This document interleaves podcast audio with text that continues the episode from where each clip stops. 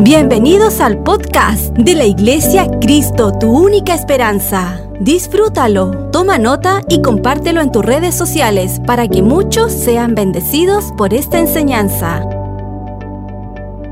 ¿Cuántos de los que están aquí les gustaría que el Señor les dictara su propósito, les marcara el propósito, le dijera, esto es lo que tienes que hacer, esto es lo que no tienes que hacer? Mire, yo creo que sería muy fácil así, ¿verdad? Eh, si Dios dice, bueno, ponte un papel y anota, esto es lo que va a pasar en toda tu vida, eh, creo que sería muy fácil y creo que sería fácil creer, pero muchas veces Dios nos introduce en nuestro propósito, pero no nos dice toda la parte de la película, porque Él quiere que dependamos del Señor. Él quiere que aprendamos a depender del Señor. ¿Cuántos dicen conmigo esta mañana, Señor, enséñame a depender de ti? Vamos, dígalo fuerte, enséñame a depender de ti. Amén. Pero con Moisés, después que él tiene un encuentro tan fuerte con la presencia del Señor, literalmente Dios comienza a dictarle el propósito. Eh, a Moisés y le dice, hay una necesidad, eh, mi pueblo está sufriendo y te voy a enviar a ti, a Faraón, para libertar al pueblo de Israel. Y de eso hablamos eh, el jueves, que antes de que Dios enviara a Moisés a libertar al pueblo de Israel, primero lo liberó en el alma, primero lo liberó en sus limitaciones. Recuerde, en una ocasión Dios le, Moisés le dice a Dios, pero yo soy tardo para, para hablar, soy tartamudo, ¿no? ¿cómo me van a escuchar? ¿Cómo me van a decir? y en ese momento eh, la vida de Moisés, después de tener un encuentro con Dios, después que Dios le dicta su propósito, eh, la vida de Moisés comienza a llenarse de dudas, comienza a llenarse de preguntas. Pero ¿sabe lo que me encanta del Señor en esta parte de la historia? Que Dios comienza a responderle las dudas, que Dios, Dios comienza a responderle las preguntas que tenía, porque eran preguntas válidas. y eso me hace decir que muchas veces cuando tu vida y mi vida se llena de preguntas y se llenan de dudas, no es pecado. Y Dios tiene respuestas para ti. Dios tiene respuestas para mí. Pastor, ¿dónde están esas, esas respuestas? En su presencia. En su presencia podemos encontrar respuestas. Y, una de las preguntas que le hace Moisés a Dios, ¿cómo me van a La primera pregunta que le dice, ¿quién les dice que me mandan? Yo no, tengo, yo no soy nadie, ¿cómo me van a conocer? Y la, la primera respuesta que Dios le da, dile que yo soy, te envía. Dile que yo te estoy enviando, ¿verdad? Y luego la siguiente pregunta que le dice Moisés, pero ¿cómo me van a creer? ¿Cómo me van a creer? ¿Cómo van a creer? ¿Cómo les voy a decir que una zarza me empezó a hablar? ¿Cómo le voy a decir que una zarza me dijo, sácate los zapatos? ¿Cómo le voy a decir eh, que eh, alguien, ah, cómo le voy a decir al faraón? ¿Cómo le voy a decir a la gente, mira, eh, Dios te dice que liberes al pueblo? ¿Cómo me van a creer? ¿Verdad? Y muchas veces Dios pone sueños en tu corazón y en mi corazón que para el mundo parecen locura, pero no son una locura, porque Dios te está poniendo esos sueños en tu corazón. Y yo siempre he dicho esto, si Dios permite que algo llegue a mi corazón, es que Dios lo puso ahí. Porque Dios pone el querer como el hacer por su buena voluntad. Y en Éxodo 4.1, si me acompañan ahí, eh, en su Biblia o síganlo con la vista, que lo vamos a poner en la pantalla, dice así la palabra del Señor. Entonces Moisés respondió diciendo, he aquí, ellos no me creerán, ni oirán mi voz, porque dirán, no te ha, no te ha aparecido Jehová. Y Jehová dijo, ¿qué es? Y Jehová le dijo a Moisés, ¿qué es lo que tienes donde? En tu mano. Y él respondió, una vara. Y él le dijo, échala en tierra. Y la echó en tierra y se hizo una culebra y Moisés huía de ella. Moisés le dice, Señor, ¿cómo me van a creer? ¿Y qué fue lo que Dios le dijo? ¿Qué tienes en tu mano? Moisés yo creo que estaba esperando que, esa misma zarza se, se, saliera de la tierra y la misma zarza fuera con él, ¿verdad? Y que le dijeran, no me creen a mí, créale a la zarza. No me creen a mí, mire, esta es la voz. Moisés estaba pensando que, que, Dios hiciera algo tan sobrenatural que todos lo creyeran, pero ¿saben cuál fue la respuesta de Dios sobre Moisés? ¿Qué tienes en tu mano? Y creo que el Señor nos está diciendo esta mañana a todos nosotros, ¿qué tienes en tu mano? Mira, mírese sus manos. Dios te dice esta mañana, ¿qué tienes en tu mano? La Biblia dice que Dios va a prosperar la obra de nuestras manos. Dios va a bendecir la obra del trabajo que pone en nuestras manos. Y quizás estás pidiéndole al Señor un milagro, quizás estás pidiéndole al Señor una salida y estás viendo de dónde Dios lo va a hacer y Dios te está diciendo qué tienes en tu mano. Porque lo poco que tenemos en las manos del Señor se transforma en algo sobrenatural. Una simple vara se transformó en una serpiente. Moisés dijo, ¿Qué, voy a hacer con una serpiente? No me van a creer. Y Dios comienza a darle, voy a hacer señales, voy a hacer milagros, pero comenzó con la vara. Si somos y tenemos fe para creer en una vara, vamos a tener fe para ver a todo el pueblo salir de Egipto. Pero Dios comienza con poco y lo hace mucho. ¿Cuántos dicen amén? Y mira lo que sigue diciendo el verso 6. Luego el Señor le dijo a Moisés, ahora mete la mano dentro de tu manto entonces Moisés metió la mano dentro de su manto y cuando la sacó la mano estaba blanca como la nieve, afectada por una grave enfermedad de la piel, por lepra. Ahora vuelve a meter la mano dentro de tu mano, le dijo el Señor. Así que Moisés metió la mano de nuevo y cuando la sacó estaba sana como el resto de su cuerpo. Dios comenzó a probar la fe de Moisés. Mire, y, y póngame atención porque Nadie más estaba viendo esos milagros, solo Moisés. Nadie más estaba viendo esas maravillas, solo Moisés. Imagínate usted y yo en el lugar de Moisés. Dios te dice, métete la mano aquí. Ahora saca la mano y la mano llena de lepra. ¿Qué hubiese pensado usted? ¿Qué hubiese pensado yo? Es una maldición. ¿En qué me metí? Nunca más vuelvo a escuchar una zarza. Nunca más vuelvo a creer en esto porque le dijo Dios, mete tu mano, sacó la mano y llena de lepra. Pero lo que Moisés no sabía, que Dios no hace nada a medias. Dios no hace nada incompleto. Y este es mi segundo punto. Deja que Dios termine el milagro en tu vida. Muchas veces nosotros estamos simplemente viendo el tiempo donde vemos la mano llena de lepra, donde vemos esta situación que no tiene salida, pero Dios te dice, vuelve a sacar la mano y ve con tus ojos el milagro que yo voy a hacer. Pero sabe que muchas veces en medio de que estamos esperando el milagro nos volvemos impacientes. Pero la Biblia dice que el que comenzó la buena obra en tu vida y en mi vida, la perfeccionará. ¿Cuántos dicen amén a eso? Y luego pasa todo lo que ustedes saben que pasó, vinieron las, las plagas, ¿verdad? Dios endureció el corazón de Faraón, pero eh, al final, ¿verdad? Dios saca a su pueblo, Dios cumple su palabra. ¿Cuántos creen que eh, aunque las cosas se pongan difíciles como se puso en el pueblo de Israel, Dios sigue cumpliendo su palabra? Y mire, déjeme decirle algo, pastor, pero es que yo estoy viendo oposición en lo que estoy haciendo. Escuché algo poderoso este fin de semana, que si donde en la dirección en la que estamos caminando estamos viendo oposición, significa que estamos en la dirección correcta. Si no estás viendo oposición en tu camino, significa que estás yendo en la misma dirección de la oposición. Pero cuando vas caminando hacia el propósito de Dios, siempre el infierno va a querer detenerte, siempre el infierno va a querer parar el propósito de Dios en tu vida y en mi vida. Por eso has tenido tantas luchas con tus hijos, porque Dios quiere tocar a tus hijos, porque Dios quiere sacar a tus hijos. Por eso has tenido tantas luchas en tu matrimonio, porque Dios quiere restaurar tu matrimonio. No importa si se levante tiempos de oposición, estás caminando en la dirección correcta. Vamos caminando en la dirección correcta. ¿Cuántos dicen amén? Éxodo 33, y aquí está el mensaje, eh, el centro del mensaje de hoy día. Dice así la palabra del Señor, Éxodo 33, 8, la nueva traducción viviente. Cada vez que Moisés se dirigía a la carpa de reunión, toda la gente se levantaba y permanecía de pie a la entrada de su propia carpa. Todos seguían a Moisés con la vista hasta que entraba en la carpa. Cuando Moisés entraba en la carpa, la columna de nube descendía y se quedaba en el aire a la entrada. Mientras el Señor hablaba con Moisés, cuando el pueblo notaba que la nube se detenía a la entrada de la carpa, cada persona se paraba a la entrada de su propia carta y se inclinaba. Dentro de la carpa de, la, de reunión, el Señor hablaba con Moisés. Escúcheme bien. ¿Cómo hablaba con Moisés? Cara a cara. Como cuando alguien habla con un amigo. Después Moisés regresaba al campamento mientras su asistente, el joven Josué, hijo de Num, permanecía en la carpa de reunión. El mensaje de esta mañana se llama, Señor, muéstranos tu gloria. Y, y hablamos acerca de Moisés, ¿verdad? De cómo el jueves, cómo él tuvo un encuentro con la presencia del Señor.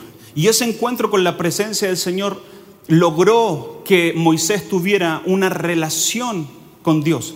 De hecho, lo acabamos de leer. Cuando él entraba a la carpa de reunión, él hablaba con Dios como si hablara con un amigo. Lo, miraba, ¿verdad? Hablaba con él eh, cara a cara. Pero a pesar que él tenía una relación, a pesar que él había visto milagros, a pesar que él había visto señales, Moisés sabía que había algo más.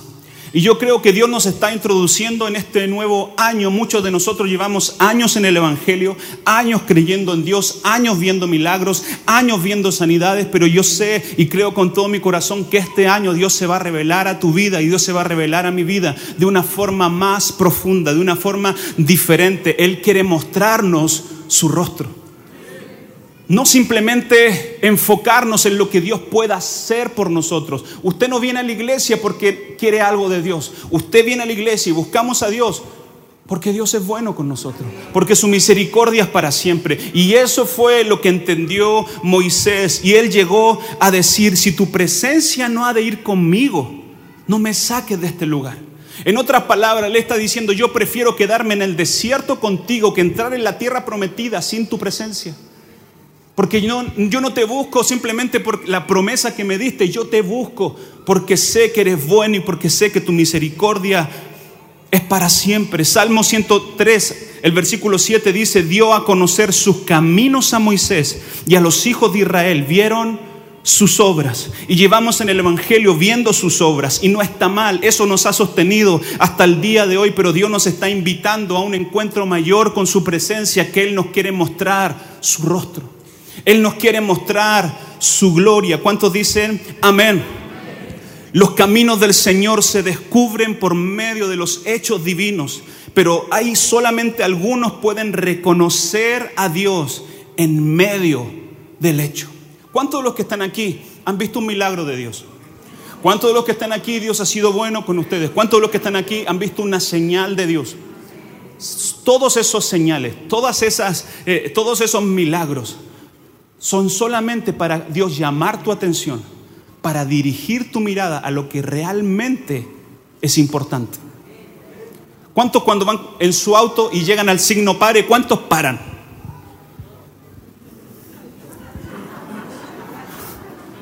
Los pillé con esa pregunta.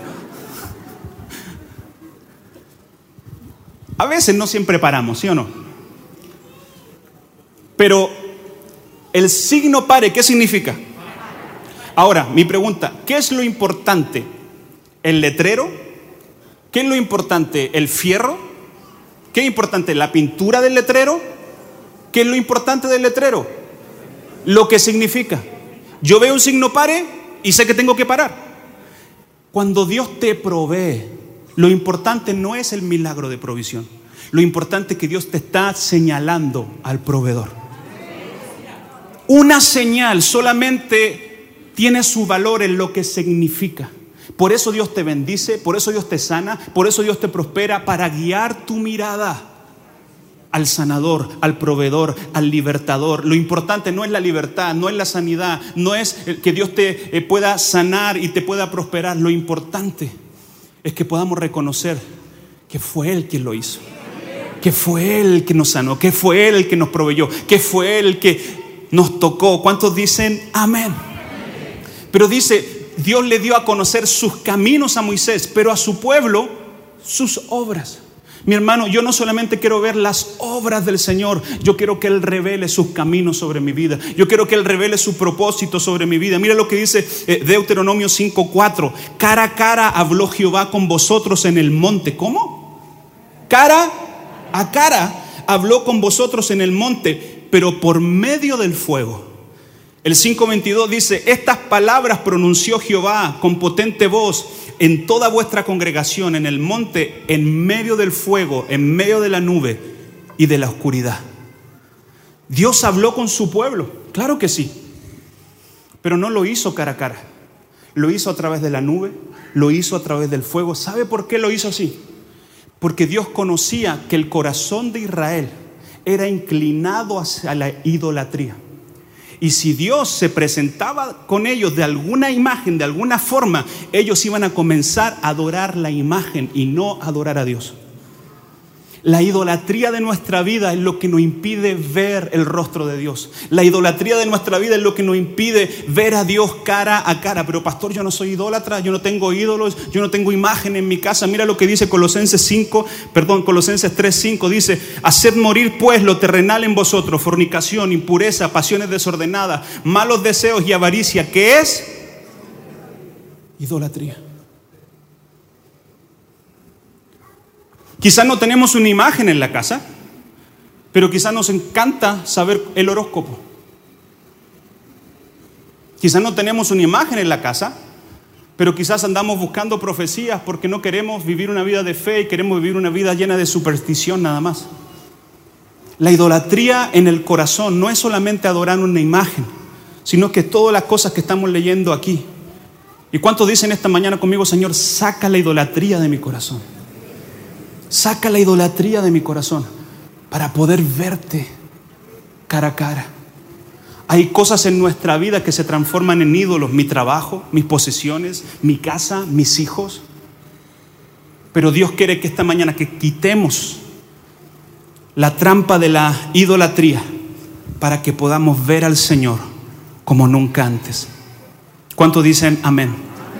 La gente comúnmente es tentada a buscar atajos que le permitan disfrutar de los beneficios del reino, mas el fruto de ellos no es algo original, sino que es una imitación de lo real. Pero lo que Dios quiere y lo que Dios le permitió ver a Moisés fue ver a Dios cara a cara, porque él tenía el corazón en el lugar correcto. Yo quiero ver al Señor cara a cara. ¿Cuántos quieren ver a Dios cara a cara? Mire lo que dice el versículo 18, Éxodo 33, 18.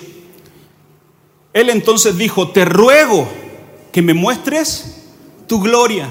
Y le respondió, yo haré pasar todo mi bien delante de tu rostro y proclamaré el nombre de Jehová delante de ti. Y tendré misericordia del que, de quien tendré misericordia y seré clemente para los que con, con quien seré clemente. Vuelvo a repetir, Moisés ya hablaba con Dios cara a cara como hablaba un amigo, pero él después de vivir toda esta experiencia le dijo, Señor, te ruego, muéstrame tu gloria. Te ruego, muéstrame tu gloria. En otras palabras, Moisés estaba diciendo, no me conformo con lo que he vivido, no me conformo con lo que sé. Yo sé que hay más de Dios para mi vida. Yo sé que hay más de Dios para mi familia. Yo sé que hay más del Señor. ¿Qué es la gloria de Dios? Mira lo que dice 2 de Corintios 4, 6. Pues Dios, quien dijo que haya luz en la oscuridad, hizo que esta luz brille en nuestros corazones para que podamos conocer, ¿qué cosa? La gloria de Dios que se ve en el rostro de Jesús. ¿Qué es la gloria de Dios? No es otra cosa que Cristo Jesús en nosotros. ¿Cuál es la gloria de los padres? Sus hijos. Cuando le estamos diciendo, Señor, muéstrame tu gloria, le estamos diciendo, Señor, muéstranos a Jesús. Cuando, cuando Moisés le está diciendo, Señor, muéstrame tu gloria, Dios le dijo, ok, ¿quieres ver mi gloria? Muy bien, voy a hacer pasar todo mi bien, todo mi favor delante de ti. Yo creo que Moisés estaba esperando que fuego artificiales, que se abriera el cielo, una gran revelación. ¿Y sabe lo que Dios le dijo? ¿Quieres conocer mi gloria? Muy bien, vas a conocer mi gloria.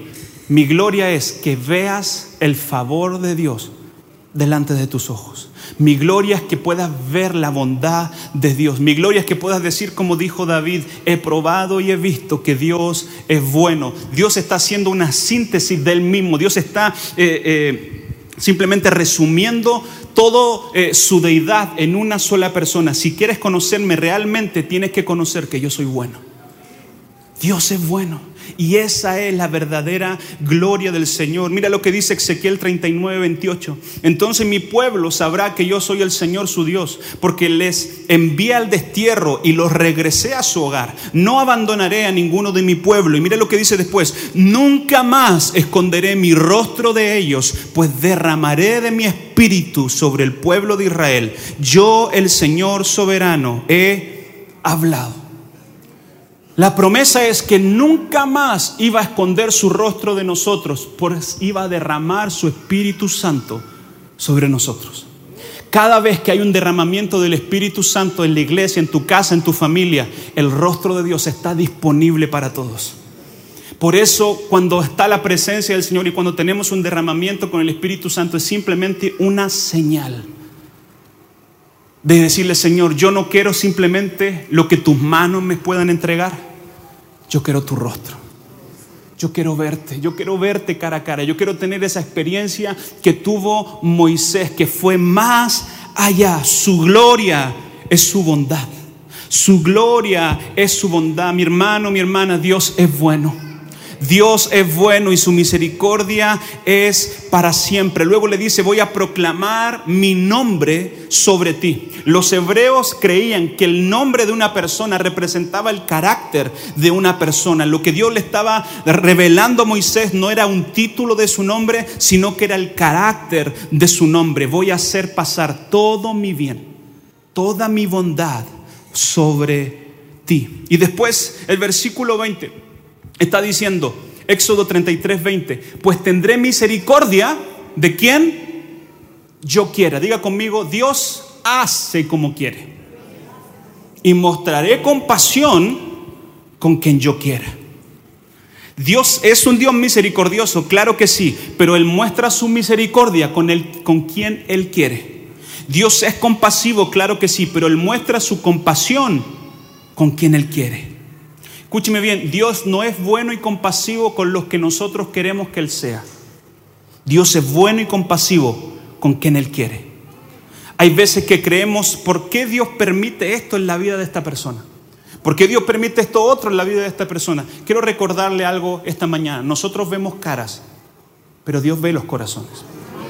Dios es el quien escudriña los corazones. Y tenemos que eh, entender que muchas veces Dios permite cosas en nuestra vida que aparentemente son malas, pero nos está cuidando y guardando para no tener algo mucho peor. Ayer me pasó algo eh, con, mi hija, con la Isabela, y Dios me habló mucho con respecto a este pasaje, porque justamente lo estaba estudiando. Era las nueve de la noche y mi hija me pide permiso para salir a jugar con sus amigas. Normalmente ya a esa hora se tienen que acostar. Pero justamente había llegado una amiga que andaba en patines y ella me dijo, papá, ¿puedo andar en patines? Le dije, bueno, 15 minutos. ¿Ok? Bien. Ella comenzó a hacerse los patines, comenzó, ese patín le quedaba chico, empezó a buscar otro patín, cosa que cuando ya ella estaba lista, ya habían pasado los 15 minutos. Entonces le dije, amor, ya pasaron los 15 minutos, pero te voy a dejar que vayas igual, 10 minutos. Entonces ella fue, cuando, cuando le bajé 5 minutos, fue con todo el amor del Señor, no con una muy buena actitud, cerró la reja y se agarró los dedos en la reja. Y me dice, ay papá, yo, yo, justamente estaba en la terraza y me dice, papá, ayúdame. Entonces yo voy, la veo, le veo los deditos, gracias a Dios no fue, no fue mucho. Pero le, dijo, le digo, vamos, entremos a la casa para poder limpiarte. No, no, no, no, no me dijo, quiero salir.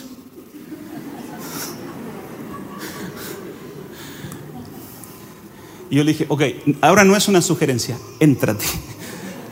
Pero ¿sabes lo que entendí?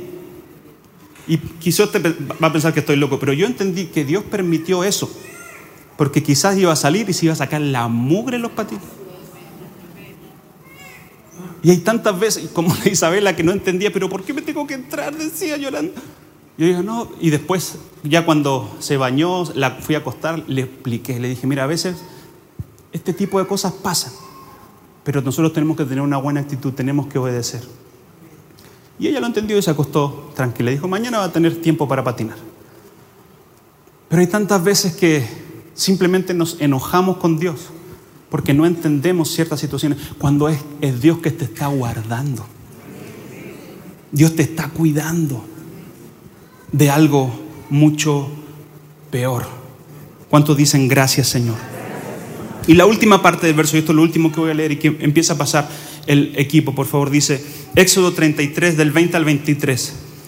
Pero debo aclararte, cuando Dios le dice, voy a hacer pasar todo mi bien, tendré misericordia con quien yo quiera, luego están estos versos, dice, pero debo aclararte, no podrás ver mi rostro, porque nadie puede verme y seguir con vida.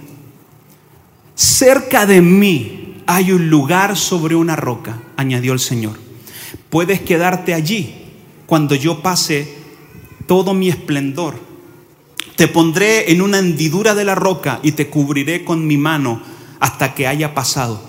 Y luego retiraré mi mano y podrás ver mi espalda, pero mi rostro no lo verás.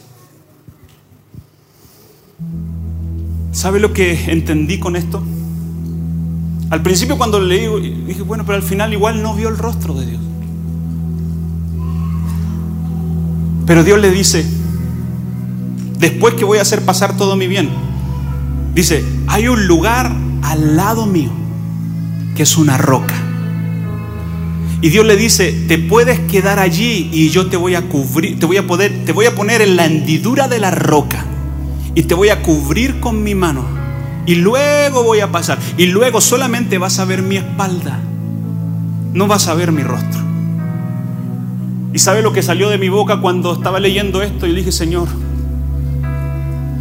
si no me quieres mostrar tu rostro está bien, pero quiero estar al lado tuyo. Me conformo con estar al lado tuyo, me conformo con estar en la hendidura de la roca, me conformo con sentir tu mano sobre mi vida, me conformo con sentir tu amor sobre mi vida. ¿Quién es la roca? Cristo es la roca. En otras palabras, Dios está diciendo, no importa lo que venga, si puedes estar al lado mío, parado en la roca que es Cristo, vas a ver mi bondad, vas a ver mi gloria. Quizás no me vas a ver el rostro, pero vas a ver mi espalda. Le pregunté, Señor, ¿por qué tu espalda? Porque cuando vemos la espalda de Dios, significa que Él va delante de nosotros, abriéndonos caminos, peleando las batallas por nosotros. Él va delante de nosotros como poderoso gigante. No me importa ver su rostro. Yo me voy a abrazar de su espalda y le voy a decir, donde quiera que vayas, yo voy a ir. No me saques de aquí si tu presencia no ha de ir conmigo. Yo prefiero un desierto contigo que una tierra prometida sin ti. Yo anhelo tu presencia más que lo que me puedas entregar, más que lo que me puedas dar. Cuando tengo un encuentro con el rostro de Dios, ya no importa si mis oraciones son contestadas o no son contestadas. Yo me conformo con estar al lado, en la hendidura de la roca.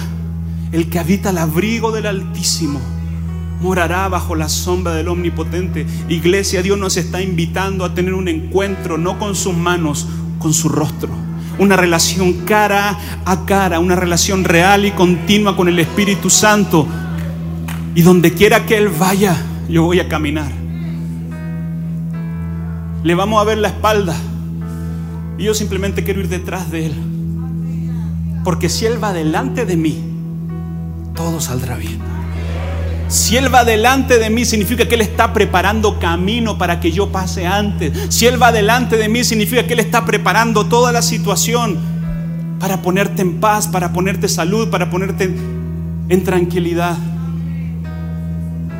Él quiere mostrar su rostro, significa que Él quiere pasar toda su bondad delante de ti. Él quiere pasar todo el bien delante de ti. Y hay personas que me están viendo que han dicho, pastor, pero yo no he experimentado esto. Es una invitación que Dios te está haciendo a tener un encuentro con su rostro, un encuentro con su presencia que lo cambia todo, que lo transforma todo. Yo no sé cuántos esta mañana pueden ayudarme y decir, Señor, te ruego, muéstrame tu gloria. Señor, te lo ruego, muéstrame tu rostro. Muéstrame tu gloria, Señor. No me conformo con lo que he vivido hasta ahora. Yo quiero más de ti. Yo quiero un encuentro mayor contigo. Espíritu Santo. Ahí donde estás, ponte de pie, levanta tus manos al cielo y dile, Señor, muéstrame tu gloria. Muéstrame tu gloria, guíame, Señor. Guíame, Señor. Tú vas delante de mí. Tú vas, Señor, abriendo camino. Tú vas peleando las batallas por mí. Estén quietos y vean porque Dios está peleando por nosotros. Estén inquietos y vean, Dios está peleando por nosotros. Espíritu Santo, gracias Señor. Oh, gracias. Muéstranos tu rostro. Vamos, pídeselo, muéstrame tu rostro, Señor. Haz pasar tu bondad delante de mí. Haz pasar todo tu bien, no, algún, no algunas cosas, todo lo que tú tienes para mí. Déjanos verte, Señor. Déjanos verte, Señor. Gracias. Jesús.